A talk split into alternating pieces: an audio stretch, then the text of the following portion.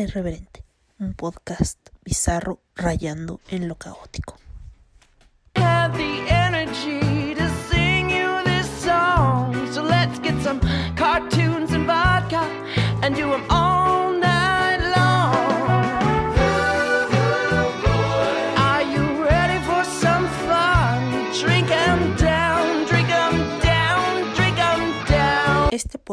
Es irreal y grosero. Las voces célebres son pobres imitaciones y por su contenido nadie debe escucharlo. Hola, como cada episodio, aquí está su catástrofe de siempre. Para beneficio de ustedes, no he caído en ninguna crisis depresiva durante este tiempo. Durante este tiempo realmente he grabado mucho. Eh, eh, espero que tengamos como contenido del cual hablar. Este, hace poco, ayer, grabé con mi maestra de japonés. Fue muy padre porque como que descubrí que aparte de que me enseña japonés, tenemos como que muchos gustos en común. Y pues pues fue muy agradable y me fui como hilo de media. No sé qué tanto voy a sacar de ese episodio, porque estamos como en viaje del tiempo. Este, y hoy tampoco estoy con mis 300 personalidades y con mi gato. Hoy me acompaña como ustedes lo pidieron, o sea, Chava, hola Chava. Este, hoy tenemos episodio de videojuegos y conmigo está Oteb. Hola Oteb. Hola, Aremi. Este, hola, chava. Eh, qué bueno que, que, pides de este tema sobre, sobre los videojuegos. Y pues nada, aquí estoy. Hola. Y Otep no es la primera vez que graba conmigo. De hecho, grabó Bizarro conmigo hace uh, un buen de tiempo. ¿Un año o dos? Más, más todavía. Sí, y ahora regresa a Irreverente. Esperemos que Irreverente no termine como Bizarro. Por favor. Kudasai. y este, antes de empezar con el tema bueno, con lo que venimos, pues mmm, les vengo a, a, a, recomendar dos películas. Bueno, una es serie y la otra es película. La película es Me quiero comer tu, tu páncreas. Me quiero comer tu páncreas. Yeah. Es muy triste. Muy triste. Eh, es más triste que la vi en la madrugada y estaba llorando como niñita en mi sillón. ¿Ya la viste? No, no la he visto, no, pero yo ahorita ya tomé nota y la, la, voy a ver. Me quiero comer tu páncreas. Me quiero comer tu páncreas. Es de una chica que está enferma del páncreas y conoce a un chico que es muy, muy callado, que realmente no le gusta relacionarse con las personas, pero a ella le llama mucho la atención. Es como que, pues me caes bien y quiero ser tu amigo o tu amiga. Y este, y de eso se trata la película, de ella luchando con su enfermedad y tratando de disfrutar la vida y de él tratando de no ser como, de dejarse arrastrar por esa, por esa forma de disfrutar la vida y de no ser tan cerrado como él ha sido toda su vida. Entonces, la verdad sí está muy triste y es mejor que Your Name. Me es mejor que Your Name. Yo no he visto Your Name. Justamente hace rato estaba jugando con mi equipo de, de juego, con el, bueno, con una parte este, con el secundario, y me estaban diciendo que, que viera Your Name, viera Your Name porque les, me, me, dijeron, oye, ¿ya viste este, este anime? Y no, no lo he visto. Entonces lo vi, me gustó mucho y ahora me dijeron, no, no, ahora tienes que ver Your Name. Y así, pues ahora le, lo voy a ver, le voy a dar su oportunidad. Su oportunidad. Dicen, dice que está muy bueno Your Name, pero si dices que está mejor Me Quiero Comer Tu Páncreas, pues también entonces tendré que verla. Y está en Facebook, ¿eh? Me Quiero Comer Tu Páncreas, está en español y en japonés. ¿Es japonesa o qué? Es japonesa, pero ah, bueno, está doblada al español y está subtitulada. No, prefiero verla en japonés y subtitulada en español. Yo también. Este, esa es una para los que les gusta el anime y para los que les gusta un poquito algo más de adultos, este, les recomiendo Casanova. Ya sé, ya sé por dónde van o ya saben por dónde voy. Ahí está uno de mis maridos, haciendo de Casanova. O sea, David Tennant de Casanova. Eh, ya como Casanova eh, era un italiano que era chelista, jurista, aventurero, se define como aventurero, espía. Entonces, este, son tres horas, dos capítulos, y la verdad está muy, muy bueno. Entonces, este, yo se las recomiendo, está en Amazon Prime, también lo pueden buscar en línea, y y no, está basada en los 12 volúmenes que escribió Giacomo Casanova por recomendación de su médico. Este, en total, él dice que tuvo relaciones con 122 mujeres en toda su vida. Entonces es como ver a este hombre mm, siendo encantador, y no solo físicamente, sino que es inteligente y aparte es talentoso. De esa forma consigue no solo estatus y dinero, sino también a las mujeres, a muchas mujeres, no a la que quería, pero sí a muchas. Es divertido y es encantador, David Tennant. Eh, como en casi todos sus episodios, en casi todos sus papeles. Eh, aunque también vi Des, y Des sí es un poco incómodo verlo en Des, porque sí da como ese friki de asesino, y dices, ¡ah, qué miedo, qué miedo! es que es muy bueno David Tennant. Uno de mis maridos, no le digan que es mi marido porque se va a divorciar de mí. Ahora, ¿tú nos podrías recomendar algo para ver? Yo les podría recomendar algo para ver. Mm, hay un documental muy bueno, o sea, hablando sobre los viejos, este, se llama High Score, está en Netflix, que rompe con esta tradicional historia de, de los videojuegos y se evoca sobre más eh, por otro lado, sino por la actitud del jugador, no por cómo fueron avanzando tecnológicamente desde el Mesapong y luego esto y luego este, esta otra consola, ¿sí? sino más bien cómo fue socialmente o culturalmente fue cambiando este, propiamente eh, el gamer eh, o el jugador, cómo fue cambiando a través de la historia junto con las consolas. Y está, está, muy bueno, está en Netflix, son como cuatro capítulos, es una miniserie, cada capítulo es como de una hora. Y pues está, está muy padre. Otra recomendación de Netflix, pues es la de. Eso que me dejó muy pensativo, porque hasta lo tuve que buscar. Dije, no mames, ese güey sí existió o no existió. Es Don't Fuck with the Cats. Eh, está muy. Eh, está, me, me, gustó mucho y pues sí me dejó en la incertidumbre de. Pues, es una historia verídica, no es verídica, porque sí tiene como datos muy precisos y pues no, no, lo sé, entonces lo busqué en internet y pues no, que sí, sí existió, no, que no existió, entonces dije, ah, bueno, mejor me quedo con lo que me presentaron y pues ya, eso, están, están muy buenas, son dos películas muy, muy buenas. Bueno, ahora sí vamos a la carnita, pero antes de ir a la carnita, les voy a poner una canción que es Kaibutsu de Yao Subi es el nuevo opening, de Beastars. Está muy padre, ya sé, soy furry, perdón. Este, entonces los dejo con la canción y volvemos. ああ素晴らしき世界に今日も乾杯マッチに飛び交う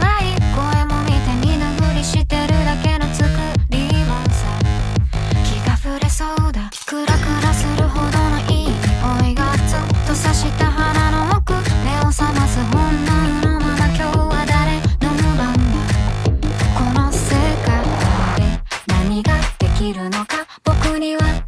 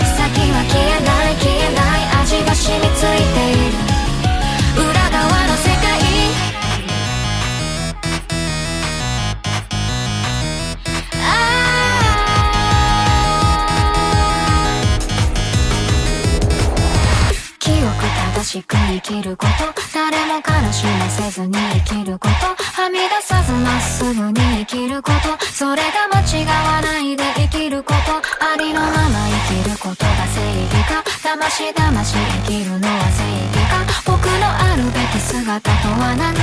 本当の僕は何者なんだ。教えてくれよ。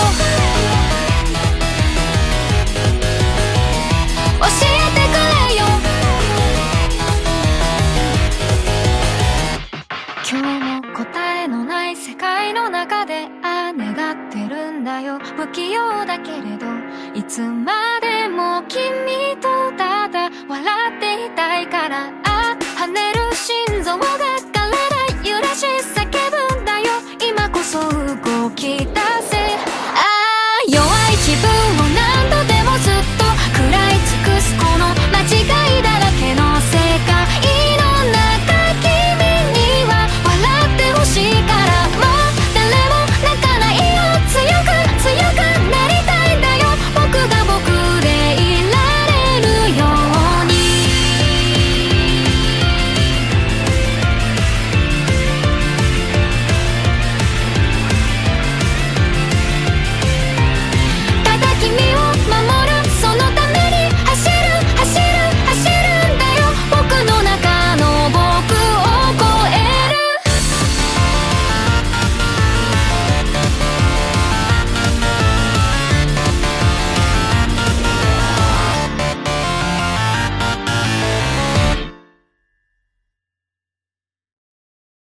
Volvimos. la magia. Entonces, ahora sí vamos a empezar este con la, la definición de gamer. ¿Qué es un gamer? ¿Qué es un gamer? Este. Al principio, bueno, hay toda una discusión en internet sobre qué es propiamente un gamer. Que un gamer es aquel que tiene mm, cientos de consolas, que tiene este, todo un museo de- del videojuego en, su casa, en su habitación, en su sala o en un cuarto muy especial. Pero realmente el gamer no es lo material, ¿no? no es cómo te vistes, no es que precisamente eh, hables solamente de videojuegos, sino el gamer, yo me denomino gamer, no porque sea, me gusten muchísimo los juegos.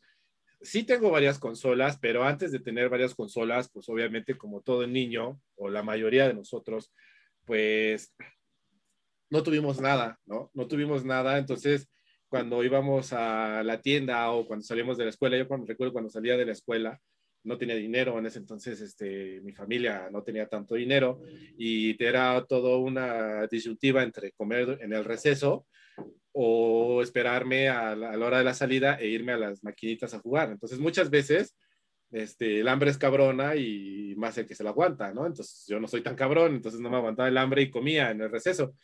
Y a, lo- la salida, enfrente de mi escuela, este, había un local de maquinitas, había muchas maquinitas y ahí estaban mis amigos.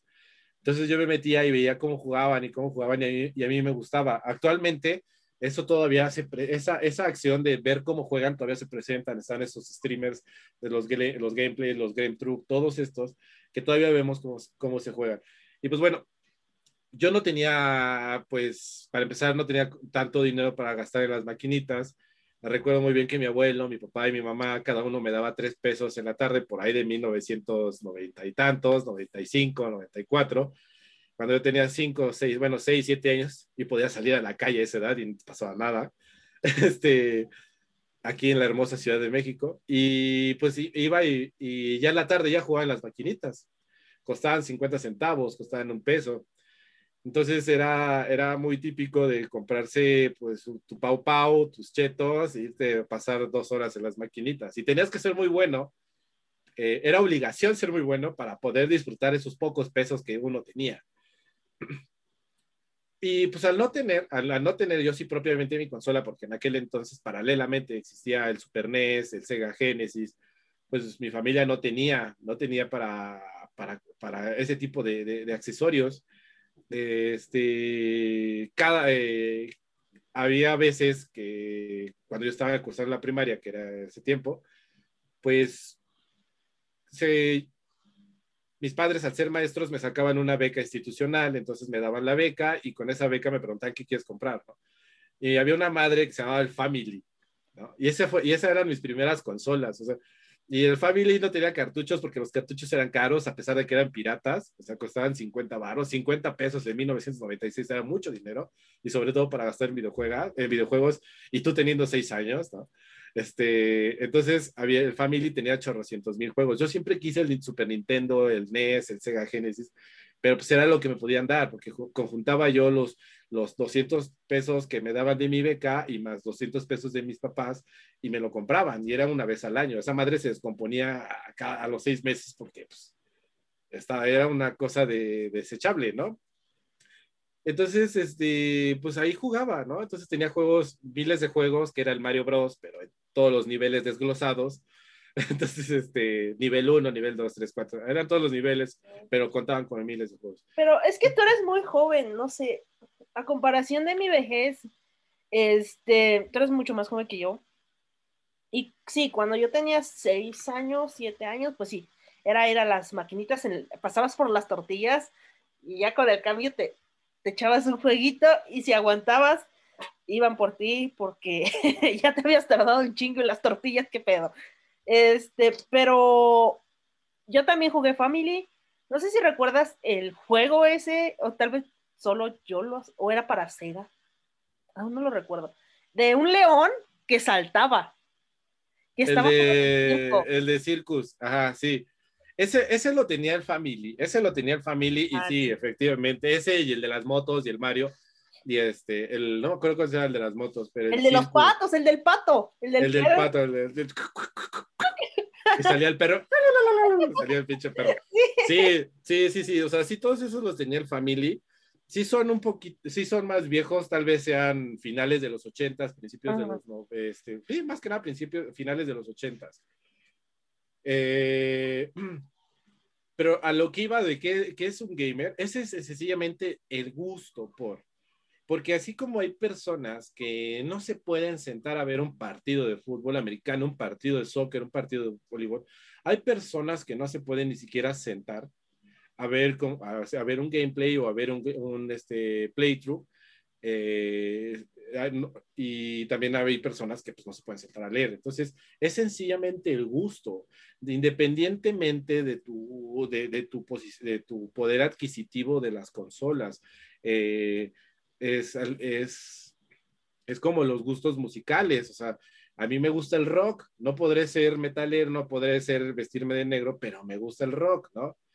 Eh, es sencillamente el gusto. Ser un gamer es sencillamente el gusto de que te disfrutes, disfrutes tanto la calidad gráfica, tanto la historia, todo. O sea, sencillamente que te guste, aunque es, aunque tú digas no tengo ninguna consola o tu única consola solamente sea un celular, ¿no? Porque hay personas que, pues, sí, actualmente ya cualquier celular, cualquier este, smartphone, pues ya puede correr todos estos juegos que hay en el Family, que hay en el Game Boy Advance, entonces, pues, ya- y, y todos de ahí comenzamos, todos de ahí comenzamos. Y pues está la otra contra, la, la contra que dice, no, ser un gamer es que tienes que tener tu PC gamer, tienes que tener tu Play, que tienes que tener tu Xbox, que tienes que tener tu Nintendo. O sea, es todo lo contrario a lo que estoy diciendo, que es, es más evocado al poder adquisitivo. Pero realmente, o sea, ser gamer es solamente el gusto, el que vas y, y tú lo disfrutes, aunque pierdas y digas, órale, ¿no?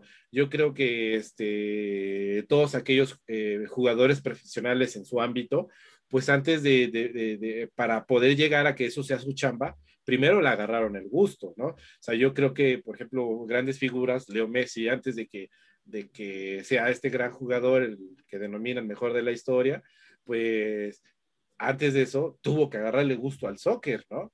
o también Cristiano Ronaldo le tuvo que haber agarrado el gusto al soccer, Tom Brady le tuvo que haber agarrado al americano, todos ellos, o sea, LeBron James al básquetbol, este, al igual que tus actividades diarias, ¿no? Un maestro le tiene que agarrar gusto a la docencia, porque pues, si no, estamos perdidos. Si no, pues sencillamente no nos, no nos va a entretener ni a distraer. Sí, este, ahí es, ayer hablaba con mi amiga, bueno, con mi maestra de japonés, y es, entra mucho eso de los true, ¿no?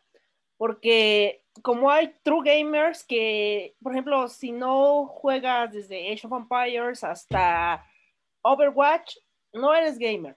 ¿Por qué? Porque no sabes este, jugar en PC y, en consola, o porque simplemente tu computadora no tiene la capacidad, ¿no? Eh, creo que esa banda true hay en todos los ámbitos, ¿no? No nada más en el gaming, sino también en el freaky, en el metal, en todo siempre va a haber un, una banda true. Pero creo que, como tú dices, el gamer es este el que disfruta jugando, ¿no? Y a veces lo que pasa es que muchos discriminan al gamer casual, porque somos una papa, somos unos mancos. Sí. Entonces, ese es el como uno de los problemas en el mundo. No sé si sea problema, es un dato curioso dentro del mundo del gaming, porque, no sé, yo creo que los gamers son menos mal vistos que los frikis de anime, o soy yo. Yo creo que, este, por ejemplo, al friki o al otaku, al como le llaman, lo tiran de, de pandroso, mugroso, no se vaya, ¿no? De feo, de fea, ¿no?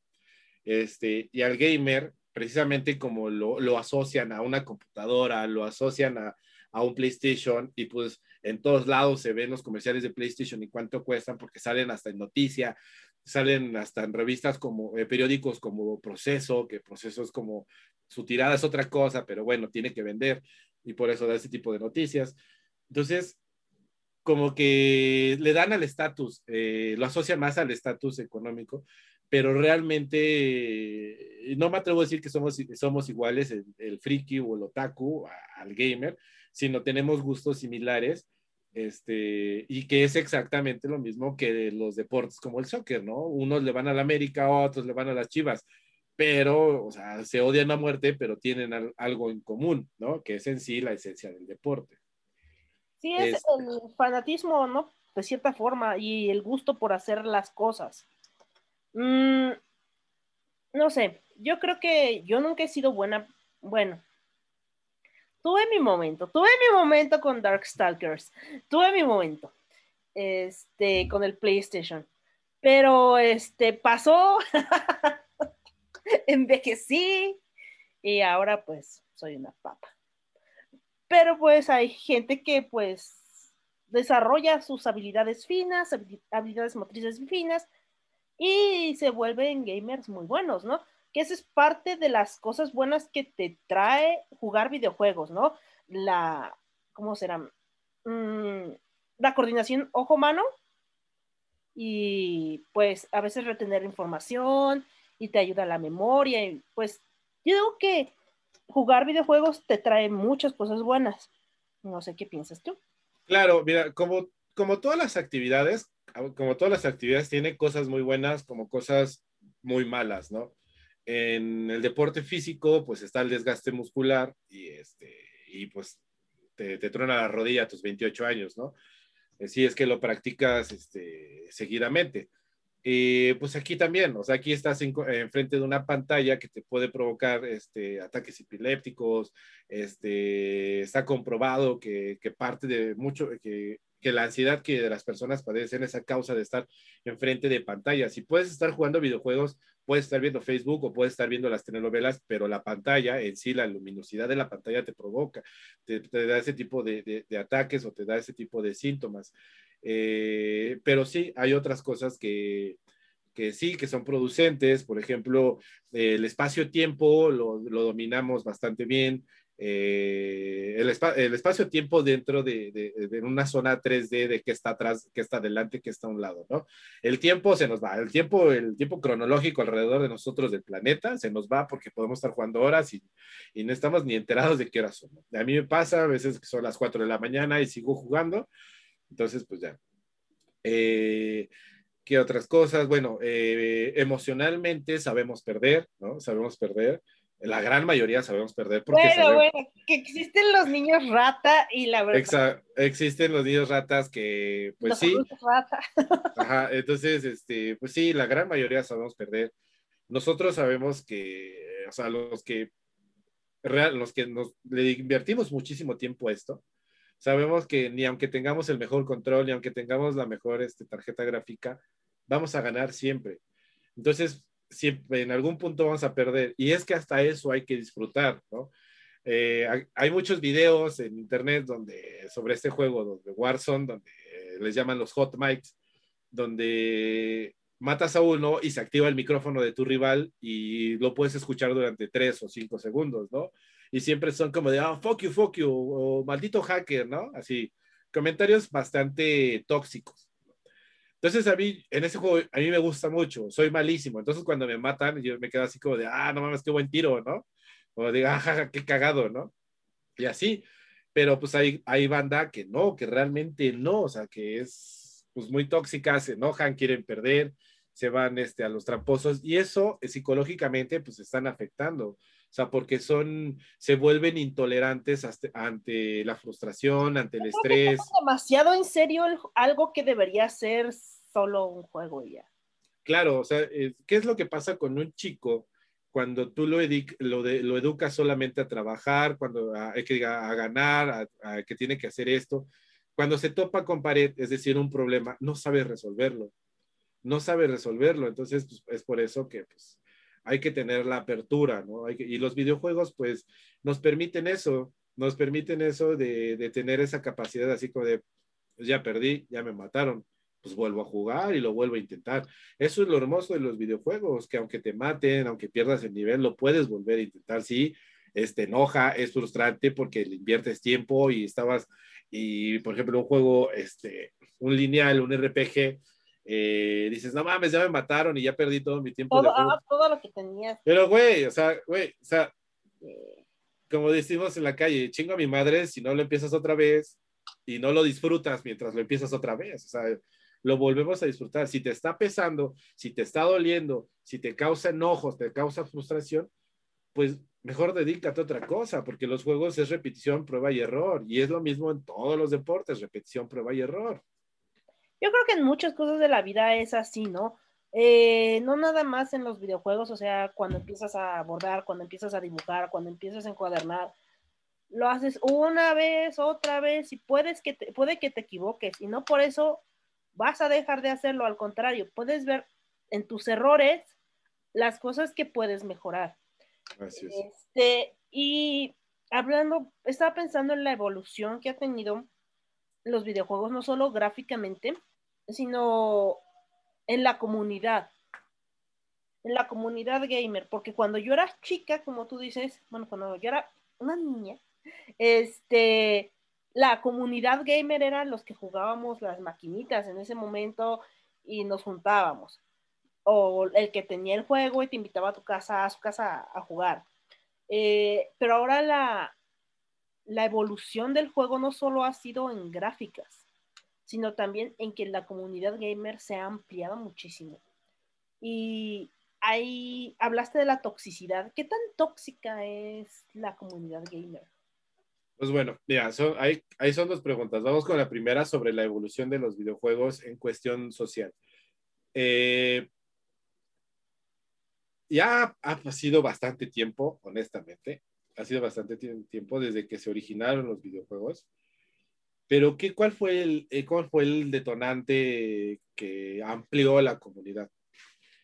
Sencillamente, pues, como muchas cosas, un modelo de negocio un modelo de negocio que dijeron, tenemos que llegar a todos los hogares. Tenemos que llegar, y entonces al, al esa, eh, con esa intención de querer llegar a los, a los hogares, Nintendo, Sony, Sega, eh, todas estas empresas, pues empezaron a vender, empezaron a, a- a tener, a tener consolas. Y con ello, pues vienen los torneos. Antes los torneos eran en, eran prácticamente a puerta cerrada, es decir, los locatarios, los de la zona, eh, y a todos los que hemos ido a algún concierto, como por ejemplo, decía, ah, va a venir Metallica a Monterrey, pues órale, vámonos a Monterrey, siendo de la Ciudad de México, ¿no?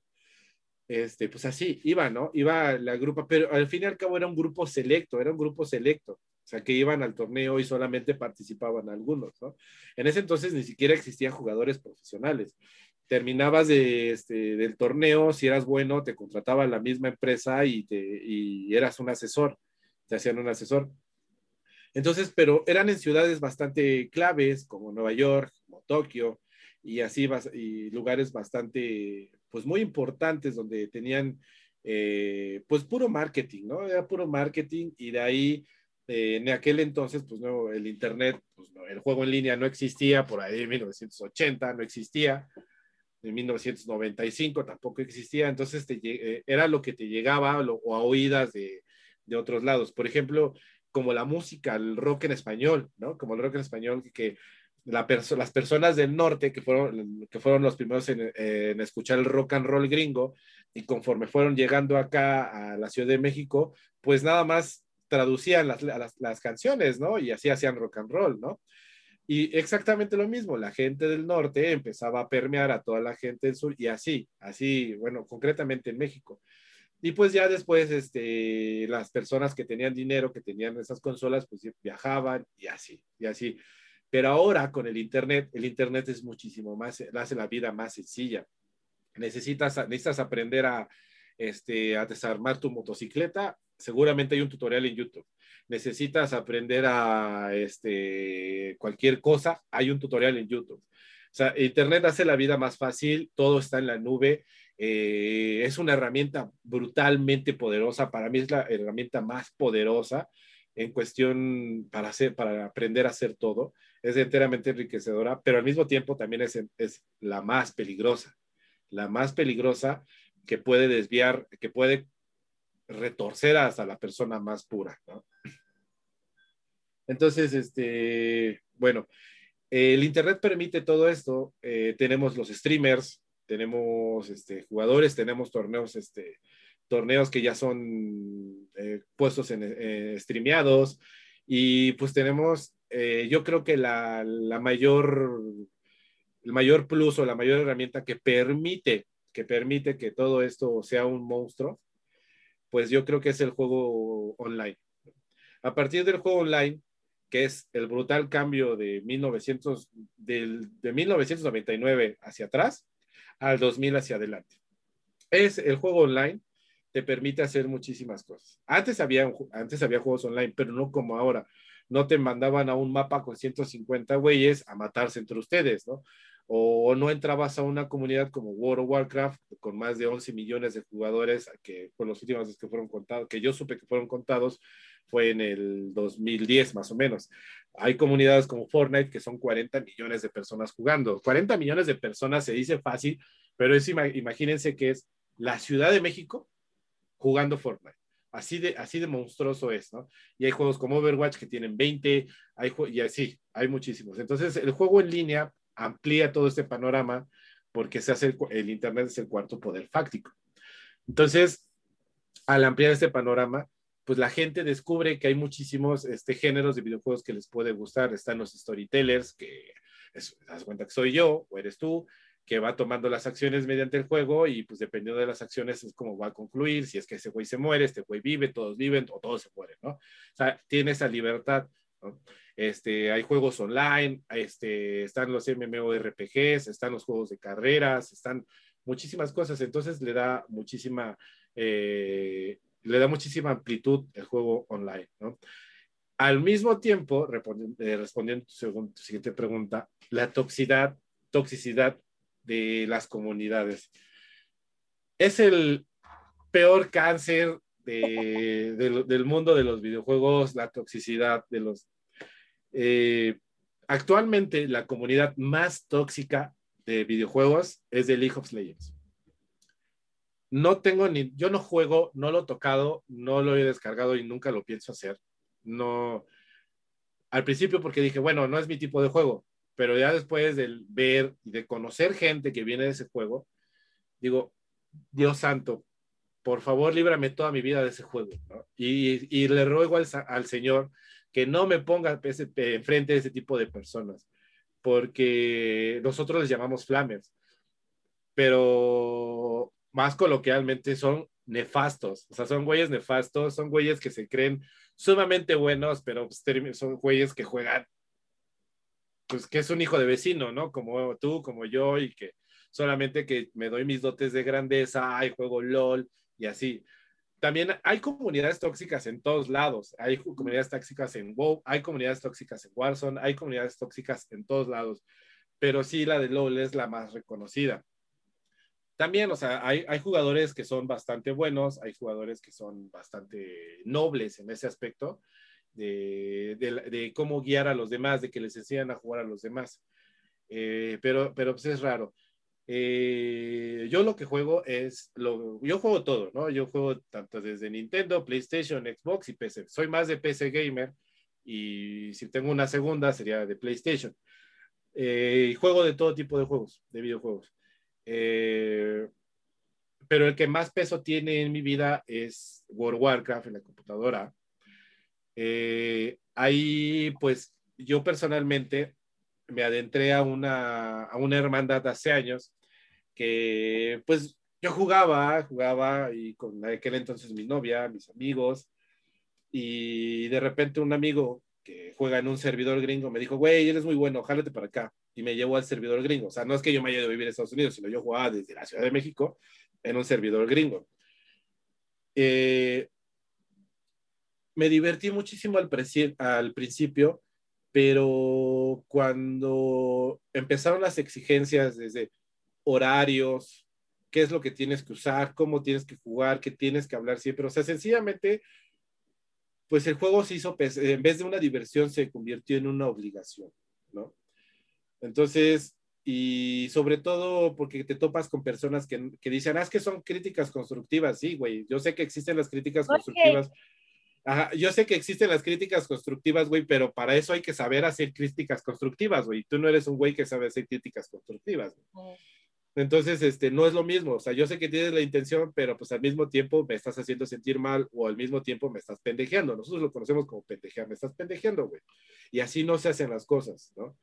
Entonces, se convirtió en una obligación. eh, subí, subió el estrés, bajé mi promedio en la universidad, porque hace entonces iba a la universidad.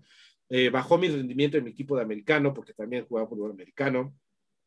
Entonces, este, dije, no, o sea, esto ya dejó de ser divertido. Y, y cada vez que ganábamos era así como de ganábamos, la que sigue. Y perdíamos, puta, estás bien pendejo, tienes que hacer esto, ¿por qué nos dijiste? Que no sé qué. Güey, pues es que, bueno, ganábamos, buena chicos, vamos a la que sigue. Entonces, eso es una comunidad tóxica. Cuando tú ya no disfrutas la zona en donde estás, cuando, o, o cuando tú estás, ya no hay, no hay un goce por el videojuego, que, que algo que tanto amas, ¿sabes? ya no hay un goce por él. Entonces, por eso yo dije, no, ok, este juego yo lo amo, me, lo adoro, este, aquí en este juego conocí a mi novia, este, o sea, yo, ¿qué hago aquí? Entonces de- me, me salí, me salí de ese grupo, a pesar de que estuvimos, este, estuvimos eh, en, el, en el punto de, de, de hacer este, las cosas de manera profesional, pero dije, no, o sea, este yo no soy. Además, otros factores de que dije, ay, no mames, o sea, yo no puedo ir a un torneo de Estados Unidos, o sea, estoy cursando la universidad, no voy a dejar la universidad por, por los videojuegos. O sea, no me veía yo dedicándome a los videojuegos al 100%. Entonces, este, por eso lo dejé y... ¿Por qué no, Alberto? O sea, yo conocí a una chica que entró en primer semestre a la universidad y cuando le preguntaron por qué estás estudiando esto, nos dijo, para, cocin- para cocinarle rico a mi marido. Y Pues- entonces nos quedamos, espera, espera, eso fue el primer mes. Al siguiente mes lo dejó por casarse. Pues mira, este, este, yo, lo, yo, yo dejé eso porque a mí, antes que otra cosa, me gusta más la docencia. Ah, Mi familia han sido, ajá, me gusta la docencia, entonces digo, ah, o sea, me dedico a eso actualmente, este, y esto es mi hobby, eh, y sobre todo porque si dije, bueno, si esto es semi-amateur, es decir, un paso antes del profesionalismo, ¿cómo será después? En aquel entonces no sabía.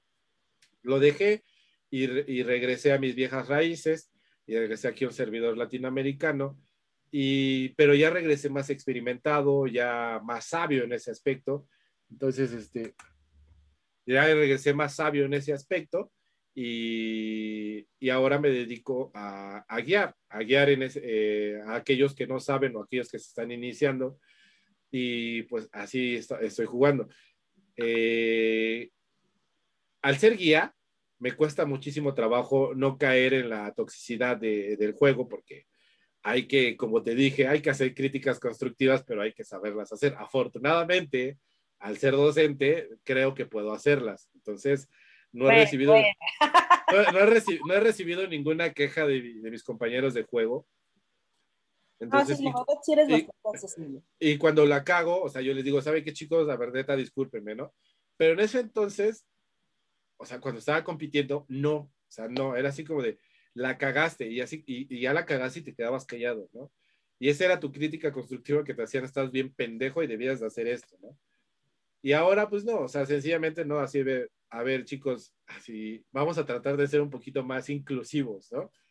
Este, eso, esa es, esa es otra cosa, ¿no? La inclusión. Y por lo que muchos gamers y old school, podemos decirlos, o podemos llamarlos old school o true gamers, últimamente se quejan mucho porque con la nueva modernidad y las nuevas redes sociales y los nuevos streams y los nuevos gameplays, se vino una especie de gamer muy, muy, muy popular el cual vive del gaming. Y no estoy hablando de los gamers que, por ejemplo, tú dijiste LOL, eh, que participan en los torneos mundiales de, de LOL y todo el mundo lo está viendo y les pagan y todo, no. Estoy hablando de las streamers. ¿Qué piensas?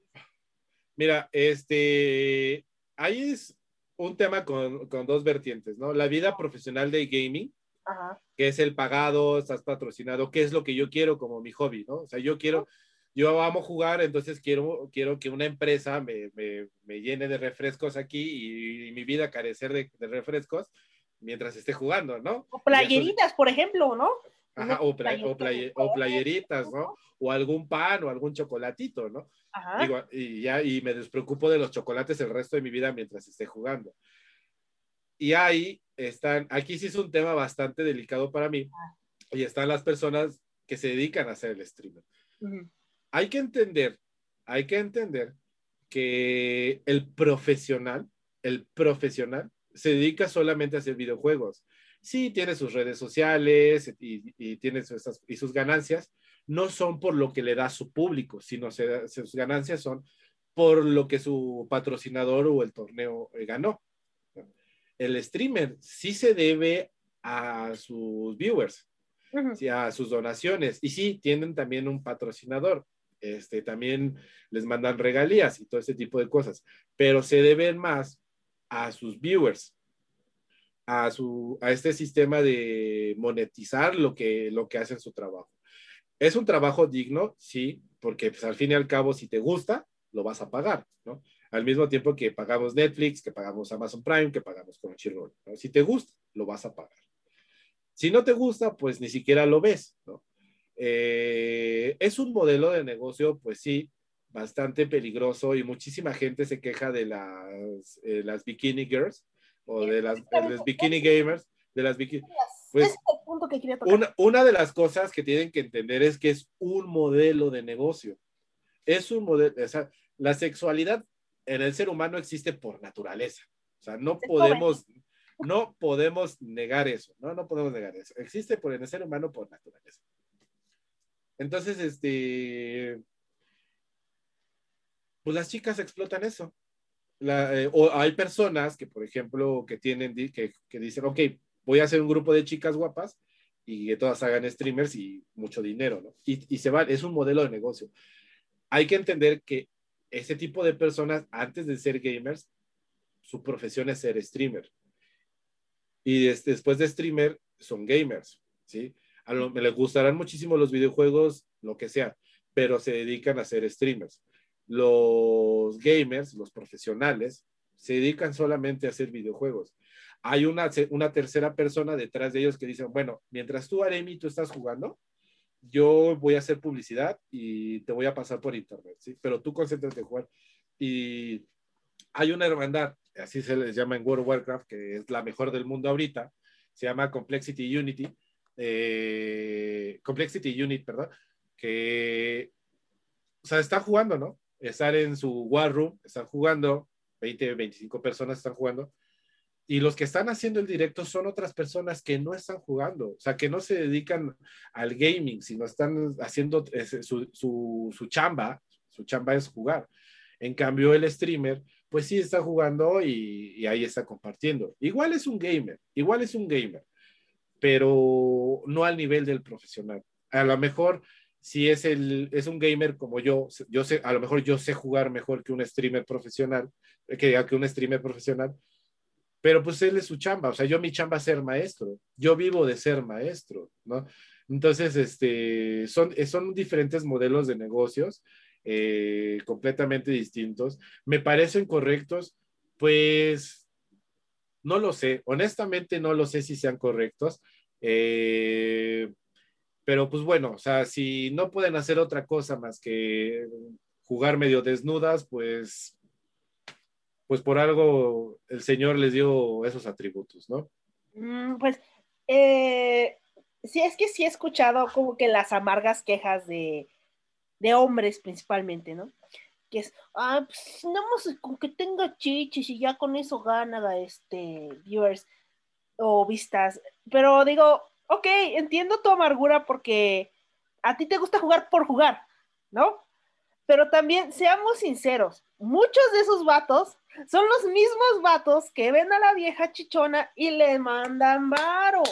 Sí, así es. ¿No? Entonces tenemos esa doble moral. Sí me molesta que gente solo gane dinero por exhibirse, pero al mismo tiempo es contenido que consumo. Así es. ¿no? Eh, pero mira, eh, también ahí entra la parte esta de, de la envidia del, de, de, del, envidioso y luego sobre todo como mexicanos, ¿no? Como mexicanos que somos la envidia, la envidia la tenemos muy, la tenemos de la sangre, nos corre, ¿no? Yo diría que como latinos, ¿eh? Como latinos, sí, sobre también como latinos. La mayoría de los latinos somos envidiosos, este, pero pues es como dice, ¿no? El peor enemigo del mexicano es otro mexicano. Entonces, eh, yo creo, o sea, por ejemplo, la, el más grande protagonismo en este tema, yo creo que es esta chica Ari Gameplays. Eh, oh, no, no, viste? Ay, es que yo estuve bien enterada del chisme. De no la sé, otra, no, la yo- pelirroja. yo no, eh, eh, no sé, hay veces que es pelirroja, hay veces que es, No, no, no. Ari Gameplay es una. La pelirroja. Ah, no me acuerdo. la pelirroja se llama eh, Windy. Windy, Windy, sí. Este, por ejemplo, personas como Ari Gameplays o, o como Windy, que para mí se me hace el mismo producto, pero su- yo respeto, yo respeto su, su trabajo porque pues a Ari Gameplays le preguntan, ¿qué se siente solamente vivir de tu cuerpo? Pues así, ella dijo, ella respondió, a mi manera respondió, dije, bueno, pues no hay otra forma de responder, pero creo que pudo haber respondido mejor. Que le dijo, te chingas, ¿no? Mientras yo estoy aquí con dinero, tú te chingas. Y yo me quedé pensando, le dije, güey, díganme un trabajo que no viva de su cuerpo. Hasta, hasta nosotros vivimos de nuestro cuerpo, ¿no? Hasta ser, Sí. hasta ser maestro vives de tu cuerpo, ser policía vives de tu cuerpo, ¿no? Ser bombero vives de tu cuerpo, ser deportista vives de tu tu cuerpo. salud. No Sí, solo no. física, sino emocional. Si tú no estás bien de salud, no puedes ir a trabajar. Así Todos, to- todos vivimos de nuestro cuerpo, entonces, ¿cuál es el problema? Que ella lo explota de otra forma, pues adelante, órale, que lo explote de otra forma, ¿no? O sea, es válido. Es este, al fin y al cabo, lo que es correcto, lo que es incorrecto son, mo- son este, acuerdos enteramente sociales. Son acuerdos sociales que nosotros dije, que vamos a cada una de las personas intrínsecamente vamos a decir, ok, esto es tolerable, esto no es tolerable en lo que nos ponemos de acuerdo. Pero son acuerdos, ¿no? Y al fin y al cabo hay una ley que, que, que- leyes que son creadas por nosotros que nos regulan. Entonces, mientras este, sea tolerante para la mayoría o para algunas personas, inclusive minorías, y haya una ley, no rompa una ley creada por seres humanos, pues no hay ningún problema. No hay ningún problema. Entonces, Sí, eh, estoy de acuerdo, pero también hay un punto en el que tal vez me incluyo. Este, volvemos a la doble moral y ve- vemos un poco la decadencia que a veces este, está teniendo la sociedad. Yo acabo de escuchar un comentario que me queda así de... O sea, no era de un gamer porque, ¿no?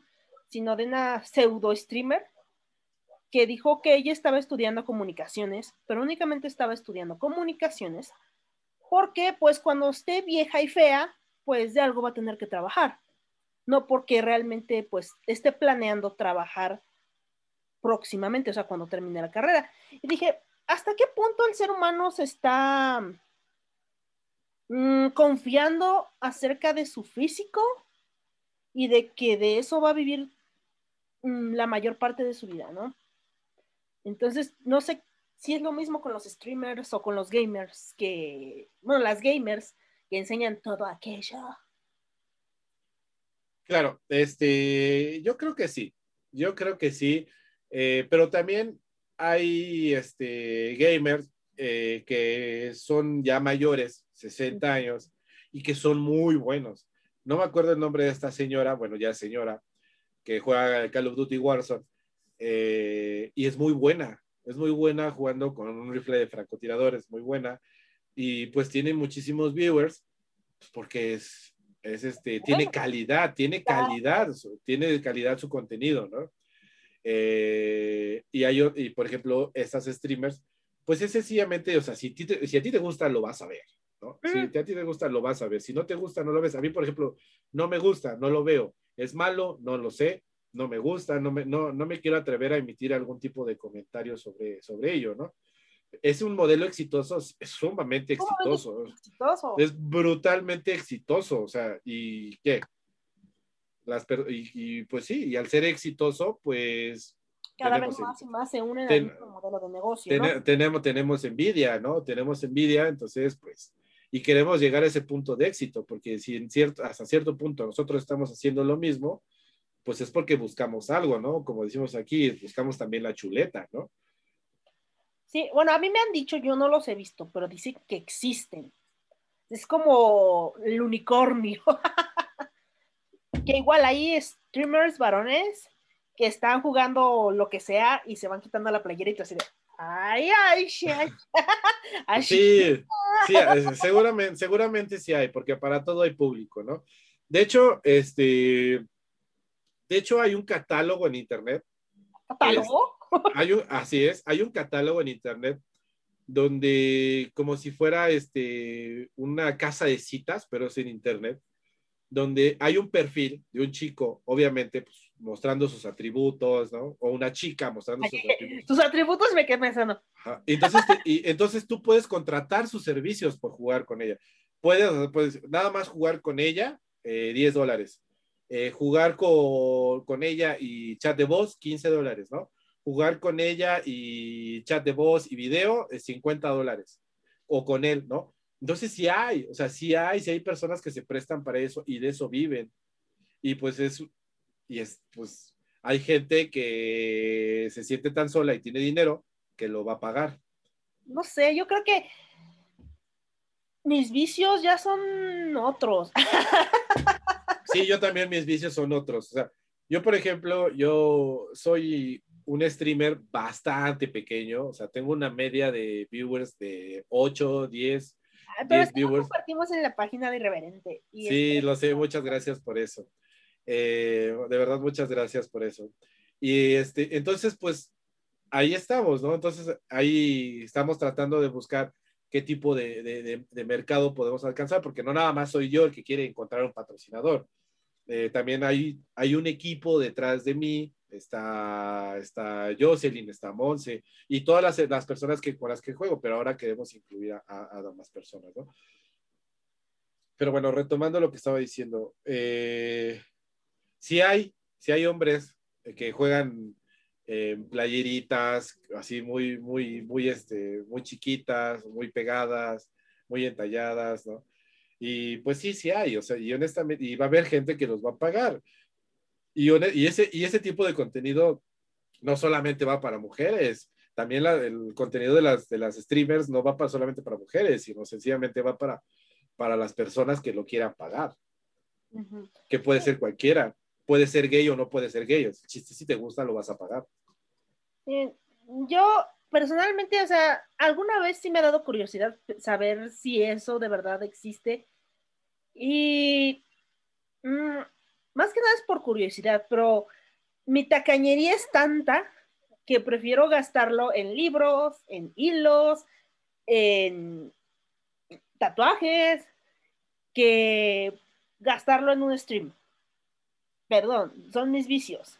Sí, mira, yo por ejemplo, yo mis gastos, esto es, es la mayoría en videojuegos. Ahora que estoy solo, soltero, este, la gran mayoría es en, en videojuegos, ¿no? Este, sí, estoy ahorrando porque quiero mejorar mi setup, así se llama, donde, donde un gamer juega, quiero mejorarlo, quiero una mejor tarjeta gráfica, quiero un monitor más grande, ¿no? Mm, es- y así, ¿no? Eh, pero, pero pues sí, eh, esos, esos son mis vicios. Sí, eh, yo he visto máquinas monstruosas en internet, la, que de verdad son unas bestias que corren no sé cuán, no sé qué tarjeta gráfica tienen y que corren súper rápido y que jalan no sé qué tanto, pero sí es bastante costoso, ¿no? Eh, sí es bastante costoso y sobre todo en esta época 2020, 2021 y el- los años que vengan es muy costoso. Por dos factores. Armar una, eh, armar una computadora eh, gamer puede ser costoso y muy difícil. La salida rápida, ¿cuál sería? Comprar una consola. ¿no?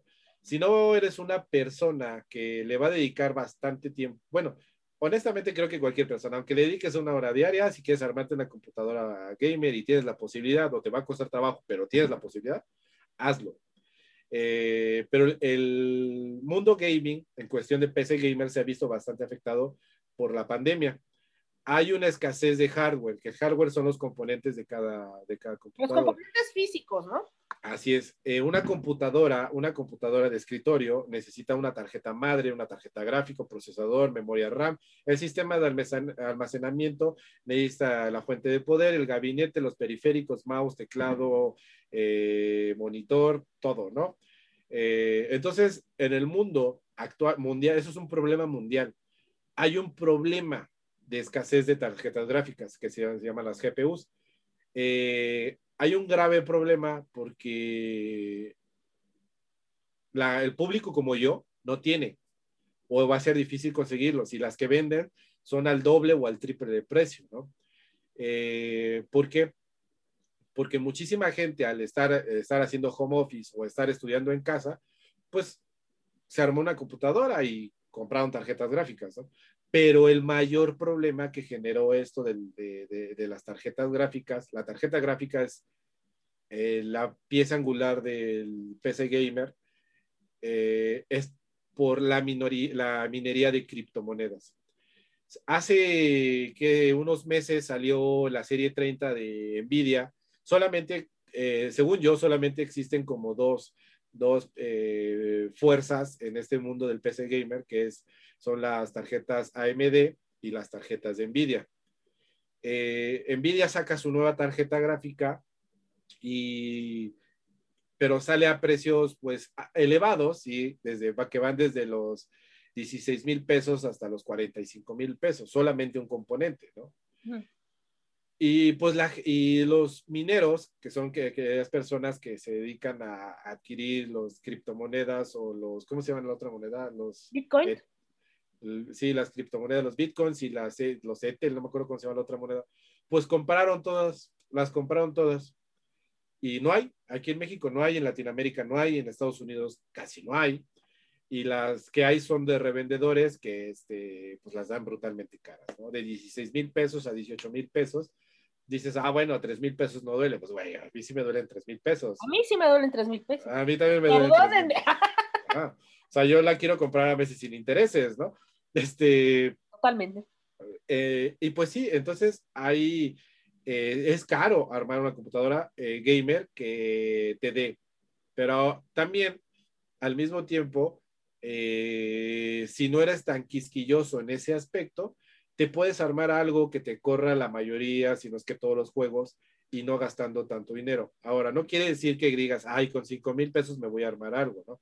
Eh, con 250 dólares me voy a armar algo bueno, ¿no? Sí, con 250 dólares te puedes armar una computadora, pero no te va a correr los mejores juegos, no te va a correr los juegos AAA, eh, no te va a correr todo ese tipo de juegos. O sea, necesitas, pues sí, no nada más invertirle 250 dólares, tienes que invertirle mínimo unos mil dólares.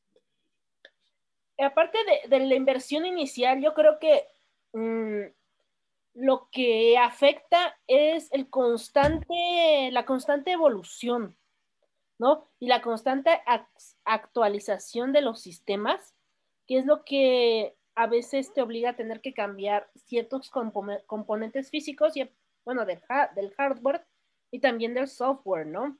Que tienes que estar al pendiente de, pues, las cosas nuevas. Pues mira, los que somos PC gamers de corazón tenemos un lema. Si funciona, no lo actualices. Aunque te digan que esto y aquello y si funciona, no lo actualices. E inclusive no es de PC gamers, sino todo, la mayoría de las personas que trabajan en sistemas, pues no lo hacen. O sea, yo, por ejemplo, no actualizo mi Windows, no actualizo mi sistema operativo, no actualizo mi, mi, control, mi driver de mi tarjeta gráfica. mi me funciona muy bien. Porque hay veces que en el software, al actualizarlo, vienen errores. O como están en fase beta, vienen errores, entonces dejan de funcionar. Entonces, pues mejor no. Hasta si ya después dices, bueno, ya esta actualización ya tiene años, pues ya, ok, ya la descargo y la instalo. ¿no? Eh, los componentes, pues obviamente, los, eh, una de las principales vertientes de, bueno, principales intereses de, de- las personas que hacen videojuegos, pues es eh, mejorar, el asemejar que se vea más real. Pues obviamente tienen más exigencias y tienen que ir, y tenemos que ir al, al, al nosotros al tratar de alcanzar esa, esa, ese mismo objetivo, pues tenemos también que ir mejorando las cosas nosotros. Y pues mejorar las cosas, pues quiere decir más dinero. Ujú.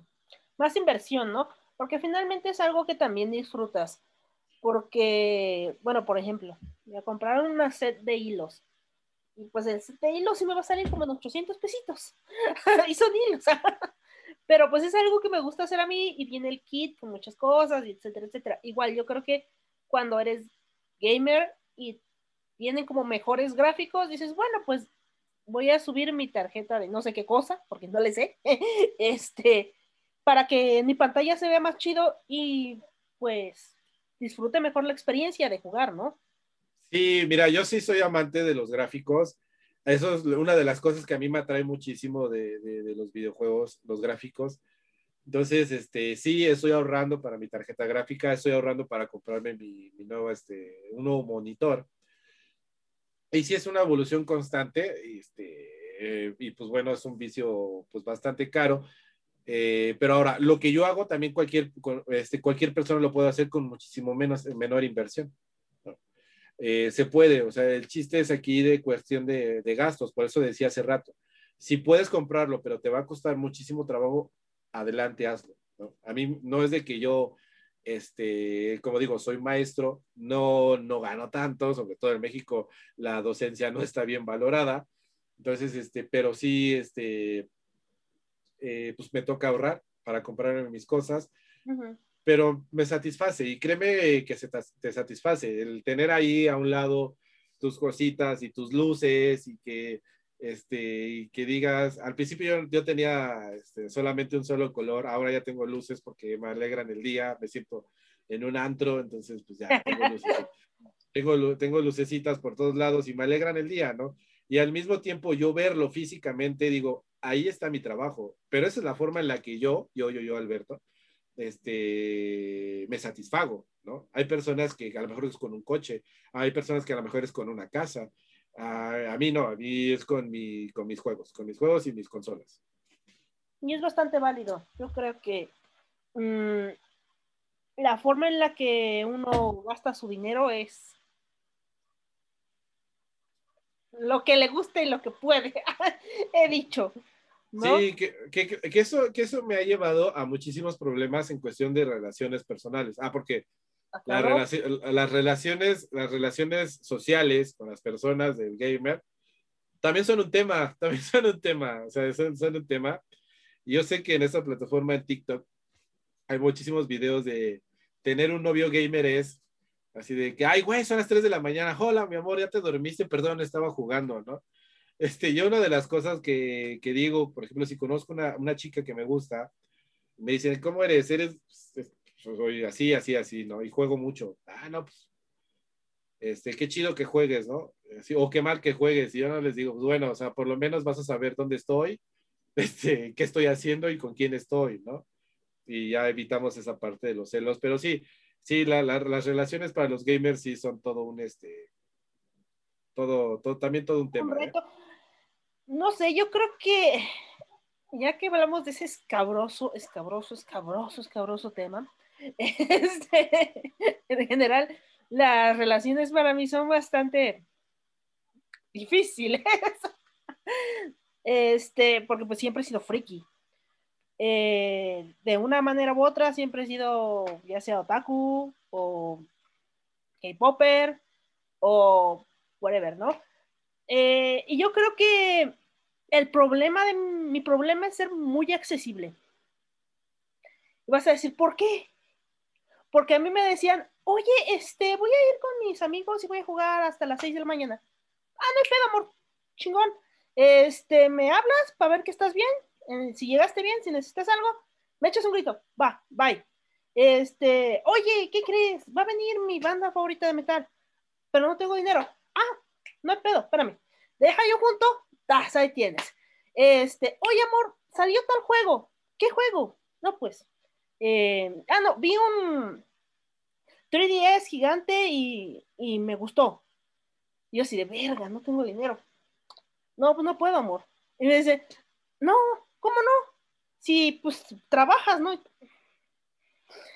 Y ahí va la pendeja. Ay, mi pendeja. Y boom, su 3DS. que el otro, otro. Entonces, como que, no sé, yo creo que ese es mi problema. Que yo lo doy todo. Y a la hora de que es como para mí, a mí me, me cuesta pedir las cosas. Así de que vamos a comer en tal restaurante. Ay, no es que es muy caro. Tiene razón, es muy caro. Mejor ahorramos y le compramos algo a él. Entonces, ese es mi problema. Y yo creo que yo tuve una pareja gamer, entonces, este, te digo porque, si era de que tal juego, lo compramos. Que quiero tal consola, la buscamos. Eh, y, y al principio sí fue muy celosa, pero después como que me dio un poco lo mismo. Y, y finalmente se fue con otra. Ah, y entonces ya decidido no desgastarme. Tengo unos cuantos amigos, pero amigas más bien, amigas, porque me, me junto más con mujeres. Eh, porque con los hombres me cuesta mucho relacionarme. De hecho, hay una amiga que fuimos a comer no sé qué día y eh, pedimos y el mesero era varón. Vas a decir, ay, no mames, no te creo. Estábamos pidiendo, se fue el chico y me dice, no mames, ¿por qué no lo ves? Y yo así de, ¿cómo? ¿Pediste las cosas y nunca lo viste? Y yo así de, ¿y? Parece que te tengo secuestrada. O sea, viene cualquiera y volteas como que, ah, mira la planta.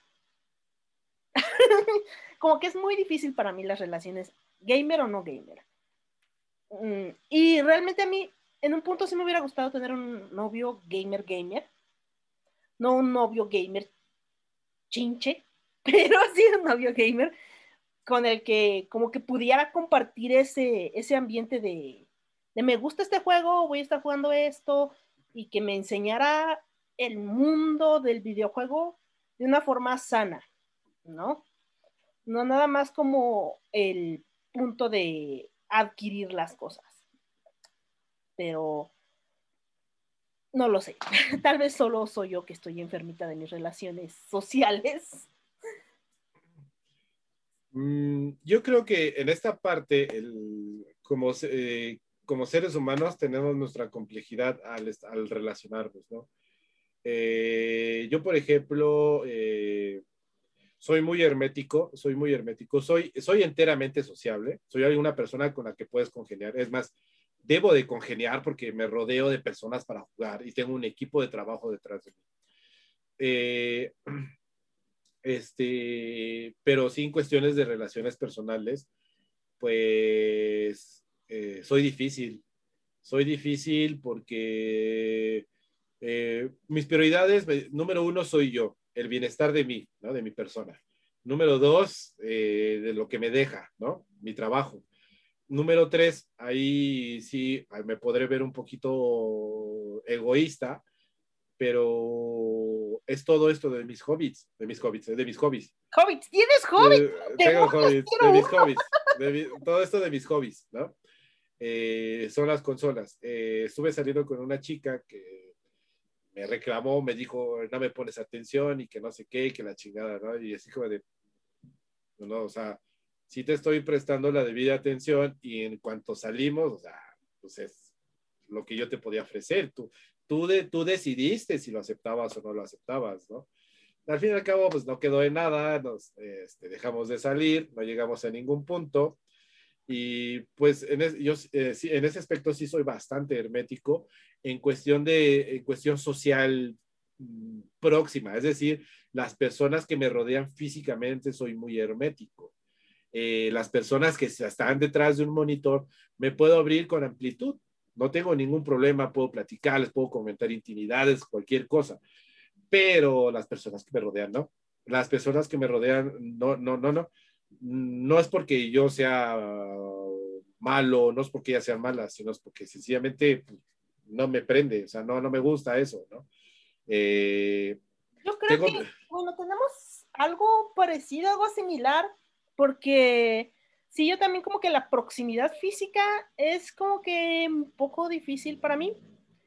Eh, no lo sé, no sé explicarlo de una manera. Y mi madre me reclama mucho eso, ¿no? Que yo casi no hablo. Yo generalmente estoy callada. Pero, sin embargo, hago un podcast y puedo hablar hora y media, dos horas.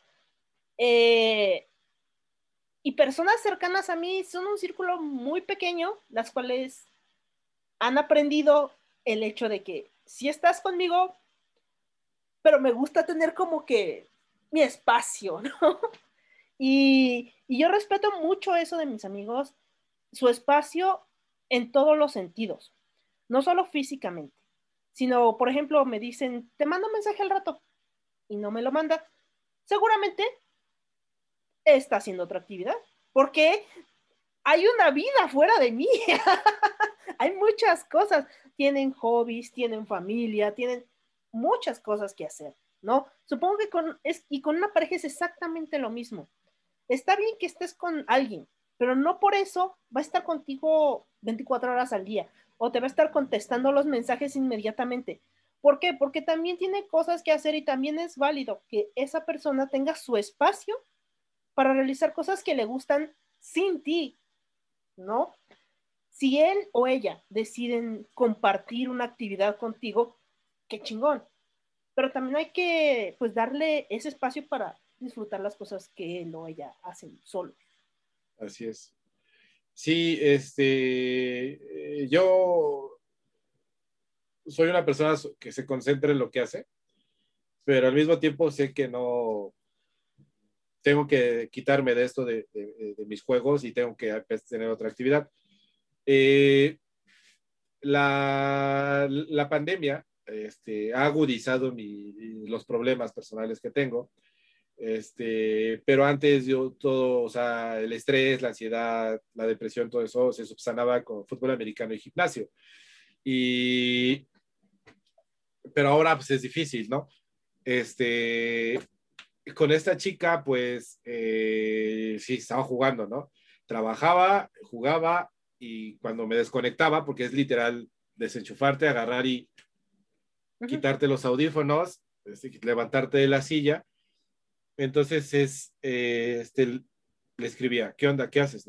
Y cuando estábamos juntos, o sea, era mi full atención ella, era mi full atención ella, pero pues, o sea, sencillamente no se pudo. Hay, un, hay una anécdota bastante conocida en el mundo gaming sobre el mejor jugador de Call of Duty. Eh, andaba con, con una chica que se llamaba Janet García. Janet García durante un momento fue la mujer más hermosa del mundo, o por lo menos la más sabrosa. Este, perdón por Sabrosita. util- por- o la más buena, perdón por, util- por utilizar ese, Con mejor ese cuerpo, digamos así, con mejor cuerpo. ese, ese, ese tipo de calificativo. Este, pero hay veces que soy bastante ñero, entonces no puedo Nah. soy de bar, soy, soy de barrio, no puedo, no puedo negar mis raíces. Entonces, la historia es de que él, al ser un gamer profesional, pues va al gimnasio, ¿no? Y se iban en pareja y tenían ahí su Instagram juntos y a- iban al gimnasio y él jugaba, ¿no?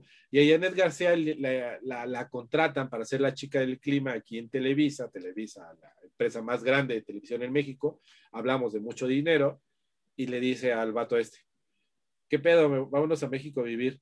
Y el güey le dice, pues, no, tengo que jugar. Y, la, y Janet le dice, pues, o sea, o sea, ¿qué pedo? O sea, no vas, o sea, me vas a dejar por tus videojuegos y pues el otro es así, pues es mi chamba, es a lo que me dedico, ¿no? O sea, y cortaron, ¿no? Y al este güey lo vilipendiaron de, de pendejo, de estúpido, de idiota, la mujer más buena del mundo, el Call of Duty debe ser el mejor juego del mundo, y yo me quedé así, pues, pues, güey, no tiene nada de malo, o sea, son decisiones que personas maduras toman, ¿no? Porque está en su... Sí, Sí. no, yo lo veo de esa, esa forma de sí, no, o sea, yo entiendo por qué él dijo no, porque yo dije no. y este, pero por ejemplo, él pudo haber llevado todas sus consolas y todo su trabajo a la Ciudad de México. Yo sé que hubiera sido difícil, hubiera sido difícil porque es un gran paso mudarte y cambiar todo tu modelo de trabajo para volver a empezar en otra ciudad. Pero lo hubiera podido hacer, no lo quiso hacer. Punto. Simplemente Exacto. es este el hecho de que no quiso dar ese salto de fe. Sí, o sea, sencillamente su, como cualquier relación en cualquier persona son sus, son metas diferentes, metas distintas. Entonces, sí, yo también en algún momento me dijeron, pues vámonos a otro lugar, pero dije, finalmente mi trabajo está aquí. Y no, no voy a dejar de trabajar para ser este la mantenida de, la arrimada de. Eh, entonces, yo así me sentí, porque dije, como tú dices, no, no ganamos mucho, pero esos tres, cuatro pesos que ganamos son nuestros. El camotero. Esto ya parece este, película con el Chivo Lubeski, Claro, claro. que son, son el de los camotes a, a lo lejos. No ha pasado el de los tamales o el de los bisquetes. Ayer pasó el de los bisquetes. A ver si sale. Este, pero como que no, no es mi estilo, ¿no? Decir, por ejemplo, ahorita se me antoja una sopa, ir y comprarme mi sopa. Eso de ir y pedirle a alguien para comprarme mi sopa, a mí no me gusta. No sé, me hace sentir mal, ¿no? No poder ni tener para un chicle. Y yo dije no, y aquí estoy, por eso moriré sola. Fin de la historia. No, los gamers no nada más es, es- es jugar, ju- pasar horas de juegos, también tenemos que cuidarnos. Por eso dicen que los que tener un novio gamer es somos guapos, somos bonitos, somos románticos. Eh, guapos, este, fieles y aparte tienen una cualidad muy importante, Guapos, fieles y cariñosos. la constancia y, Y la constancia. perseverancia. Así es. Porque para avanzar en los niveles se tiene que, pues, a pesar de que pierdas, vuelves a empezar y vuelves a empezar con, la, con el mismo entusiasmo. Así es. Entonces, eh, eso es bueno de tener un novio gamer. Eh, Es, es- es muy importante cuidar, ser, al ser gamer, al invertirle muchísimo tiempo, si hay personas que están escuchando esto y le están invirtiendo muchísimo tiempo al- a la vida gamer, eh, es muy importante la alimentación, muy importante la alimentación, muy importante la actividad física. Eh, yo soy una persona que cuida su alimentación. Eh, es, es- nos, eh, nos es muy, muy difícil cuidarla porque, porque, este, porque al, al estar sumergidos o al estar inmersos en este, en este espacio, en esta especie de burbuja, pues se nos va. A mí, por ejemplo, se me olvida comer, entonces y tengo, a cada rato tengo alarmas que dicen tienes que comer esto y aquello, tu medicina, y entonces, y sobre todo establecer horarios. Eh, eh, yo lo tengo así en mi, pegado en mi pared, dice de tal a tal hora ejercicio, de tal a tal hora juego, de tal a tal hora trabajo, de tal a tal hora comer, de tal a tal hora así, ¿no? Este, ves animes, ves películas y así, y saber administrarse. Y eso es como en todas las actividades, en todas las labores, en todos los hobbies de, de que tenemos o vicios que tenemos como seres enteramente sociales, ¿no? Eh, Este, pero sí, esa, esa sería mi recomendación. cuiden sus tiempos, cuiden su alimentación y cuiden este, cuiden este, ¿cómo se llama? Su, su- cuídense físicamente, cuídense pues, personalmente, eh, ya que la vida gamer eh, útil profesionalmente va desde los 12 a- desde los 12 años hasta los 23 años. Yo a mis 32 años, yo por eso ya no compito, ya no voy a las grandes competencias. Lo hice en su tiempo, pero este, pero ahora ya no, mejor me dedico al entretenimiento, ahí soy un streamer muy pequeño, eh, pero disfruto jugar, se me olvida platicar a veces con el chat, pero pues ahí estoy con el chat. Y pues bueno, al ratito, al- en un rato me toca este, hacer mi contenido. Eh, este, ya estaremos ahí, estaré en unos minutos preparándola, preparando mi contenido y pues si me permites haré mi, Claro, mi- mi- de mi hecho, comercial. Este, ¿dónde, cuál es tu página? ¿Cómo te pueden seguir en los streams? Y todo eso que necesitamos saber para, para verte en el Facebook o en el Twitch. Pues mira, a nosotros nos gusta la vida difícil, entonces escogimos la plataforma de hacer nuestros contenidos de Facebook. En Facebook permite a las bikini girls, es decir, todas esas chicas que, que acaparan la mayoría de los viewers, pero pues es como la más friendly para todos aquellos que van iniciando, entonces escogimos este, Facebook, eh, la plataforma concretamente es Facebook Gaming, aunque no tengan Facebook Gaming pueden acceder. Eh, nos pueden buscar, como dice mi sudadera, de Hayden Forest, eh, nada más es de Hayden Forest, eh, espacio guion alto, espacio WoW, que es W, este, W-O-W, eh, de World of Warcraft, y ahí nos encuentran, eh, hacemos directo casi todos los días, vamos a tratar de agregar más, este, más contenido para participar más con la comunidad, que ese es el objetivo, crear la, la mejor comunidad de Latinoamérica dentro de World of Warcraft, estén dentro de nuestra hermandad o estén dentro de, estén en otros servidores. Perfecto. Y pues ya me despido. Eh, estuvo muy padre este episodio. Gracias por aceptar. Yo estaba pensando que me ibas a dejar plantada. Ya estaba pensando qué hacer. Dije, demonios, voy a grabar. ¿Y qué haré? Pero muchas gracias por venir. voy a llorar. No, gracias a ti por invitarme. Y a mí me pueden encontrar en Instagram como Irreverente Podcast, Irreverente Pod 221B. También estoy en Facebook como Irreverente Podcast, en Twitter como Irreverente Pod. Y creo que es todo. Eh, tendría correo electrónico, pero pocos me mandan este mensaje. Saludos a Joel Arce que me sigue desde Bizarro. Gracias por seguir escuchando esta vieja loca. Y Chava, un gran abrazo. Yo sé que desde la prepa no nos vemos, pero carnal, neta. Y es todo. Besitos, piojitos. Bye bye, piojitos. Bye bye. Bye. Vale.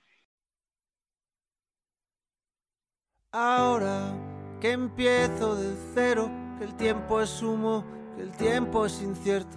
Ahora que ya no me creo que la vida sea un sueño.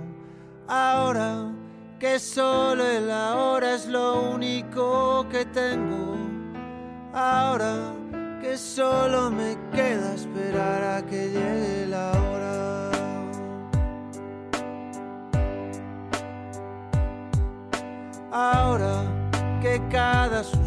es un soplo de vida robada a la muerte. Ahora que solo respiro porque así podré volver a verte. Ahora que ya no me importa que la vida se vista de negro. Porque a nada le tengo miedo, porque a nada le tengo fe. A nada le tengo fe.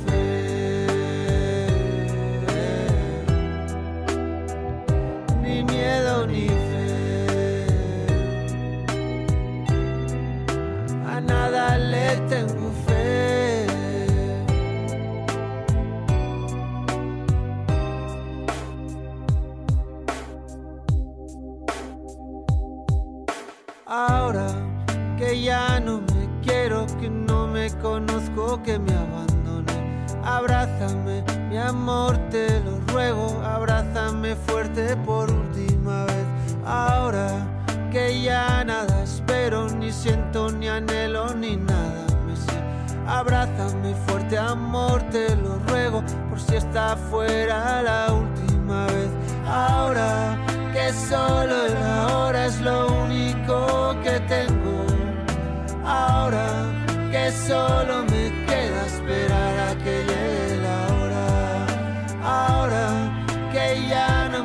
importa que la vida se vista de negro. Porque a nada le tengo miedo, porque a nada le tengo fe. A nada le tengo fe.